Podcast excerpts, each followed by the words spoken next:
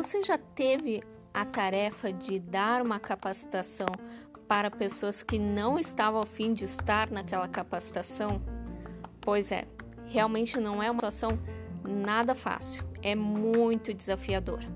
E isso é bastante comum dentro da educação à distância. As instituições têm, por prática e por obrigações legais, oferecerem capacitações para os seus servidores. Para além disso, outros espaços também oferecem capacitações como uma forma de incentivar e atualizar os, sua, o seu público, os seus alunos, o que quem for, né?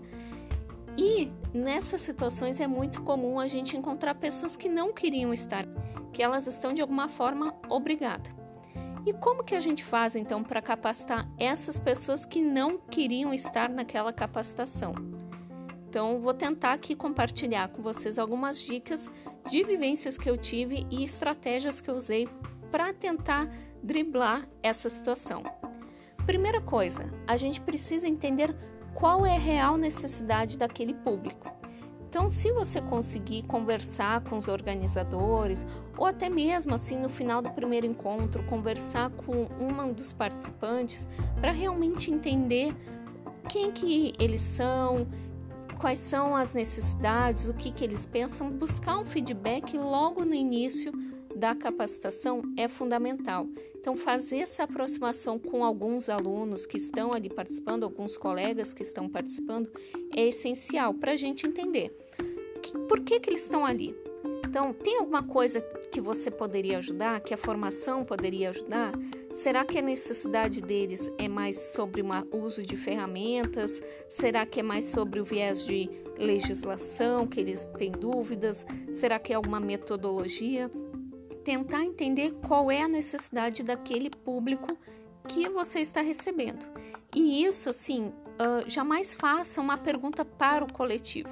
Porque no primeiro encontro, na primeira, no primeiro momento onde você está com aquelas pessoas, todo mundo está ali numa postura de querer agradar. Então, raramente as pessoas, se você fizer assim uma primeira atividade onde elas vão ter que contar por que, que elas estão ali, normalmente as pessoas vão querer se mostrar o melhor delas. Não vão necessariamente contar quais são as necessidades ou quais são qual é a verdade por trás daquilo.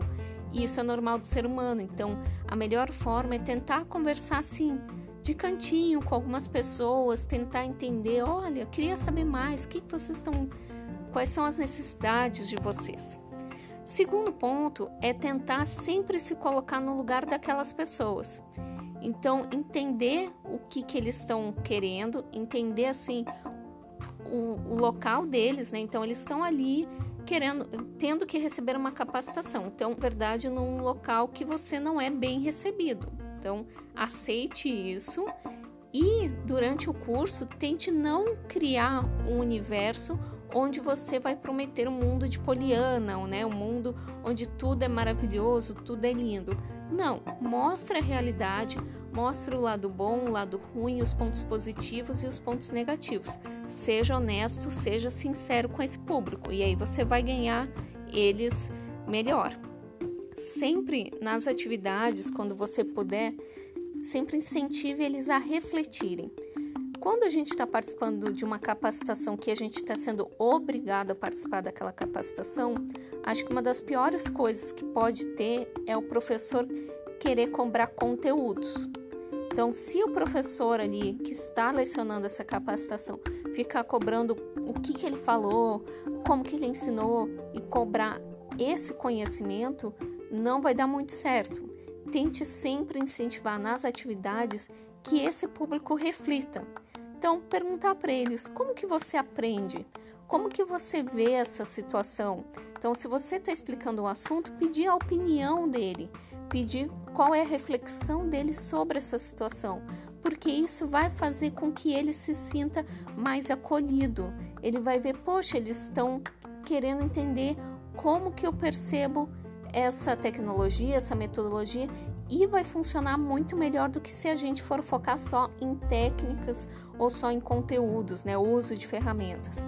Então, a partir dessas, dessas ações de reflexão, a gente também acaba provocando mudanças tanto na postura quanto na atitude do, desse público que a gente está capacitando.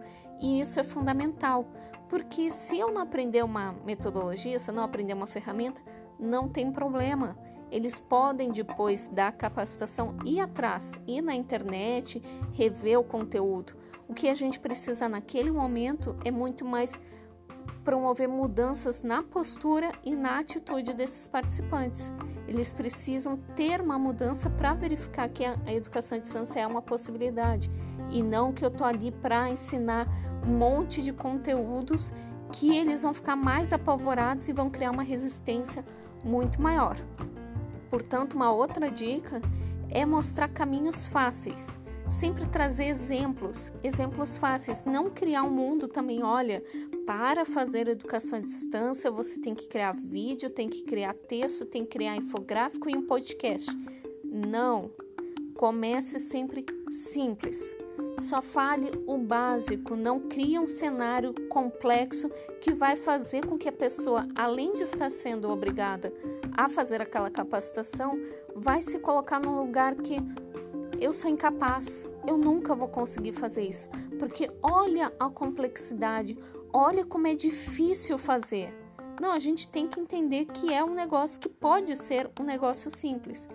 Cabe daí, se for da nossa preferência, trazer tecnologias mais complexas, mas que a gente sim pode fazer com aquele básico.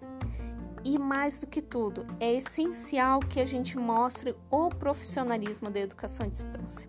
A gente já conversou em vários episódios aqui sobre como existe um preconceito, como existe uma certa aversão à educação à distância. Então, as pessoas criam todo um cenário porque existem realmente instituições que não fazem a educação à distância de uma forma profissional. Às vezes a empresa até, ou a empresa, não só a empresa, mas as instituições públicas, os órgãos públicos, têm a melhor das boas da boa vontade, têm a maior boa vontade para fazer educação à distância, mas acabam não fazendo com qualidade.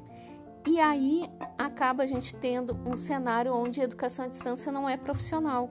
Então, cabe a nós, enquanto estivermos capacitando os nossos colegas, esse nosso público que a gente precisa fornecer a capacitação, de mostrar o profissionalismo. Então, mostrar como que a educação à distância é realmente aplicada em pequenos exemplos. Então, se eu estou criando um curso online para esses meus colegas, eu tenho que disponibilizar o conteúdo desde o início para que ele entenda que ah, é assim que é educação à distância. Eu não posso ficar criando e colocando conteúdos a cada semana, porque isso eu não permito que o meu aluno se organize no seu ritmo, que é uma premissa da educação à distância, diferente das outras do ensino presencial que cada semana eu vou mostrando um pedaço, na EAD o melhor caminho é mostrar tudo desde o início. E junto com mostrar tudo é pedir um planejamento. Então, assim como eu peço para os meus alunos, fazer com que essas pessoas também tenham planejamento, que eu também saiba cumprir horários. Então, que eu, enquanto ministrante dessa capacitação, cumpra os horários e exija também que esses participantes cumpram horários, para mostrar que EAD não é uma bagunça, não é assim, de qualquer jeito, cada um faz como quer e sim eu tenho uma organização. Da mesma forma, os prazos. Os prazos têm que ser cumpridos na EAD. Então, eu também vou cobrar desses participantes o cumprimento de. Então, espero que essas dicas tenham ajudado a você que, porventura, tem esse desafio de capacitar colegas, alunos ou outras pessoas para educação à distância e esteja encontrando dificuldades. Então, aqui foram apenas algumas dicas baseado na minha própria experiência, né, de coisas que eu vi. Fazem anos que eu faço capacitação com colegas e sei quanto quão desafiador é. É muito melhor quando esses colegas nos procuram de uma forma uh, voluntária, mas nem sempre isso acontece. Então, de, espero que essas dicas possam auxiliar vocês nesse desafio. Se você tiver alguma dúvida, sugestão, não se esqueça, nosso contato é eaddadepressão1@gmail.com. Até a próxima.